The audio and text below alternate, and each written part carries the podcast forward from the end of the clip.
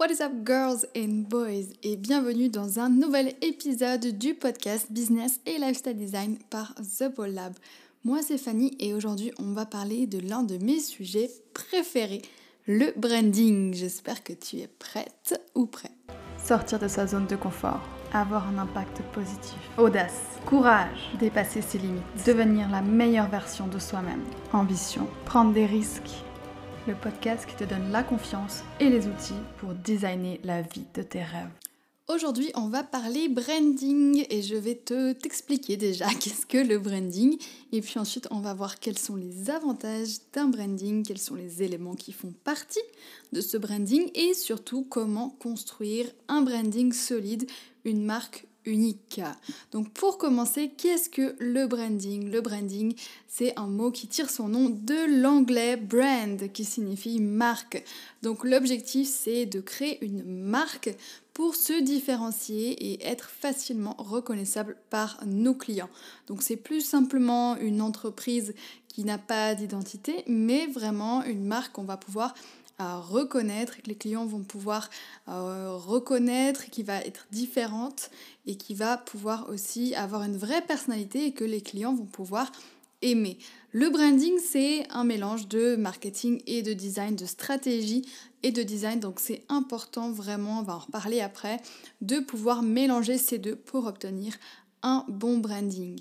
La notion de branding, ça peut aussi s'appliquer à un individu, donc une seule personne, c'est pas forcément une grande entreprise, ça peut être une seule personne. Dans ce cas-là, on va peut-être garder son nom prénom comme nom de marque et euh, c'est ce qu'on va appeler le personal branding, donc la marque personnelle.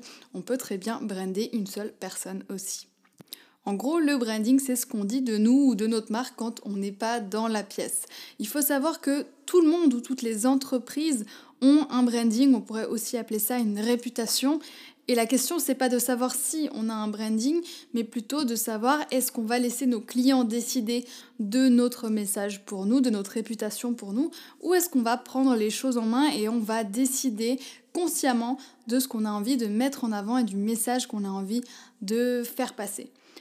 Aujourd'hui, euh, il y a de plus en plus d'entreprises qui sont créées, il y a beaucoup de marchés qui sont aussi de plus en plus saturés, et donc le branding a vraiment une part très très importante dans une entreprise parce que ça va permettre de se démarquer par rapport à la concurrence. Donc aujourd'hui, c'est devenu de plus en plus important de bien penser au branding de son entreprise et pas juste de créer une entreprise.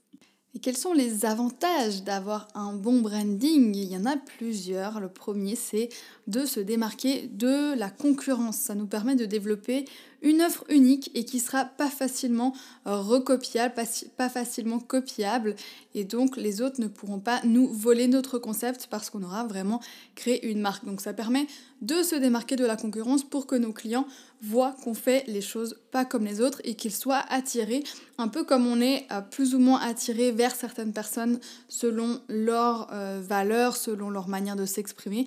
Bah, c'est pareil pour une marque, on va être plus ou moins attiré par une marque. Si vous pensez à Apple par exemple, il y a, des gens qui vont être très pro Apple et il y a des gens qui vont être anti Apple parce que Apple a réussi à créer une marque forte, un bon branding et c'est ça qu'on cherche à faire avec un bon branding.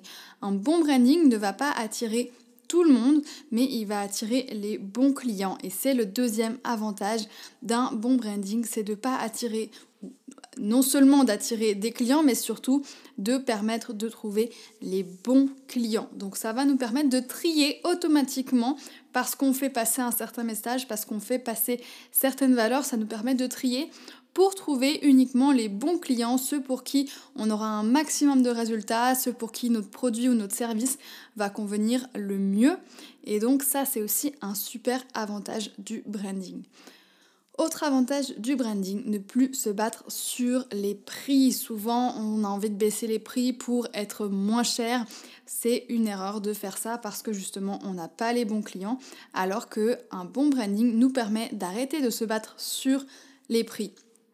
Si je prends un exemple avec les marques de luxe, les marques de luxe, ben, elles ont les mêmes produits finalement que euh, d'autres marques qui sont pas de luxe. Elles vendent aussi des sacs, elles vendent aussi des t-shirts, pareil que plein d'autres marques beaucoup beaucoup moins chères. Alors pourquoi est-ce qu'une marque de luxe peut vendre des choses autant chères alors qu'on a les mêmes produits ailleurs pour beaucoup moins cher parce que justement les gens s'attachent aux marques, ils s'attachent aux valeurs, ils s'attachent à une certaine image, à une certaine réputation.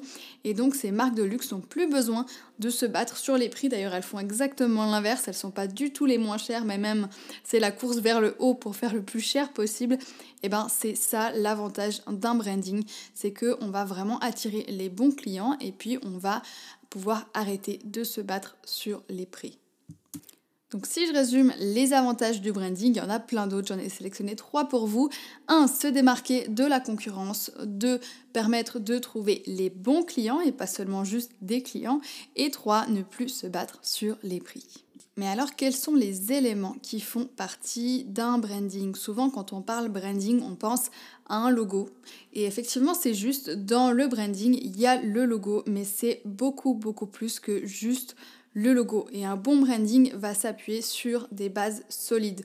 Donc les bases solides, ça va être la personnalité de la marque, son histoire, son pourquoi, ses valeurs. Tout ça, c'est ce qui va faire que la marque va être forte, que la marque va être unique et que la marque va être différente. Donc c'est pas seulement le logo, mais c'est l'histoire de la marque, son pourquoi, ses valeurs, sa personnalité et aussi son identité visuelle dans son ensemble. Donc le logo bien sûr, mais aussi les couleurs, les typographies, le design du site internet, le design d'autres éléments comme par exemple les réseaux sociaux, les flyers s'il y en a, ou d'autres plus petits éléments. Ça peut même aller plus loin et se retrouver aussi sur les vêtements euh, des personnes qui travaillent dans le business, ça peut être le fondateur ou même d'autres employés, ou alors même la déco des bureaux qui vont vraiment être en cohérence avec l'identité visuelle de la marque. Donc le branding, c'est vraiment quelque chose de très très large qui a pour but justement de rendre une marque unique. Et enfin, pour finir ce podcast, comment construire un branding solide et unique? Comme je disais au tout début, le branding c'est un mélange de stratégie et de design. Donc c'est pas juste quelque chose de joli pour faire joli où on va choisir des couleurs au hasard, mais ça doit être vraiment basé sur de la stratégie. Donc il faut s'appuyer sur des bases vraiment solides. Si on n'a pas les bases solides, c'est très compliqué de créer un branding vraiment efficace. Donc ces bases solides, ça va être de définir la personnalité de votre marque, ses valeurs, son histoire, un peu comme si on crée un personnage, ce qui la rend différent. Et tout ça, il faut le faire avant, et j'insiste bien avant, de choisir les couleurs et le logo. Si vous n'avez pas ces bases-là, vous allez choisir des couleurs au hasard. Et quand on choisit les couleurs au hasard et qu'on fait un logo juste parce qu'on l'aime bien, et eh ben c'est pas là qu'on a un branding solide. Donc c'est important de bien définir ces bases-là avant de passer à la création de l'identité visuelle.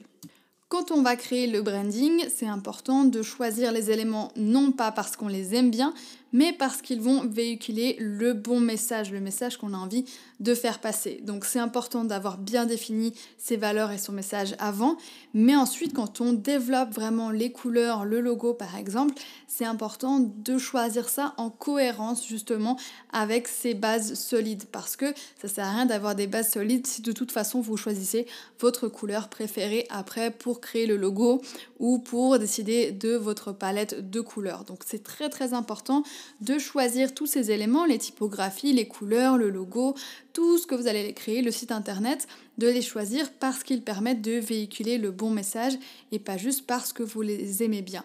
Il y a toute une théorie sur la psychologie des couleurs par exemple qui va nous aider à choisir les bonnes couleurs ou alors on va s'appuyer sur le message, tout ça pour pouvoir après choisir les bonnes couleurs qui vont faire passer de manière inconsciente ce message. Donc ça c'est quelque chose de très important. Et troisième point, pour construire un branding solide et unique, il faut réunir le tout dans un guide de style ou un brand book, appelez ça comme vous voulez, mais il faut que vous ayez un document qui regroupe tous vos éléments de design pour que vous puissiez rester cohérent sur tous les supports et ça c'est très important. Le branding c'est pas juste d'avoir un site internet violet et puis les réseaux sociaux qui sont jaunes et puis après un flyer rouge. Si vous faites ça, vous n'avez pas un branding solide, vous n'avez pas une marque qui est unique parce qu'on va pas reconnaître votre marque entre les supports. Donc tout, tout, tout, tous les supports doivent être vraiment cohérents. C'est pour ça que euh, je vous encourage d'avoir vraiment un document qui regroupe tous vos styles, tous vos typographies, tous vos couleurs pour que chaque fois vous créez un nouvel élément de votre marque, vous, vous, puissiez vous référer à ce document et ne pas inventer de nouvelles choses. Je sais que c'est très tentant, surtout quand on a des outils comme Canva aujourd'hui qui proposent plein de super templates de toutes les couleurs. On a toujours envie de trouver de nouvelles couleurs, de modifier son branding, de partir sur une autre piste. Mais plus vous faites ça, plus vous allez affaiblir votre marque, plus vous allez diluer votre marque et c'est pas ça qu'on recherche, on recherche tout l'inverse.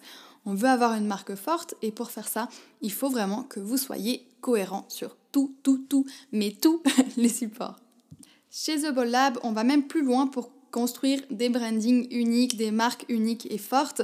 On va même s'intéresser au lifestyle du fondateur et c'est pour ça qu'on mélange le lifestyle design, le business design et le brand design pour pouvoir aligner tout ça. Parce que ça nous semble important de pouvoir avoir une marque qui représente le business comme il faut, mais aussi avoir une marque qui permette aux fondateurs de la marque de se sentir bien, d'avoir une entreprise qui roule, qui représente ses valeurs. Donc on va vraiment utiliser ces trois choses pour créer une seule et même expérience, un seul et même service. Et dans notre service principal, on mélange lifestyle design, on mélange business design et brand design pour offrir quelque chose de cohérent de A à Z.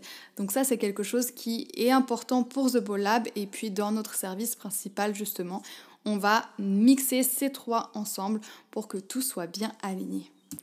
Voilà, c'est tout ce que j'avais à vous dire sur le branding pour aujourd'hui. Je pourrais en parler pendant des heures et des heures, mais j'ai essayé de concentrer le plus possible en une dizaine de minutes pour que vous ayez un maximum d'infos en peu de temps. J'espère que ce podcast vous aura plu. Si oui, n'hésitez pas à revenir mercredi prochain pour un nouvel épisode.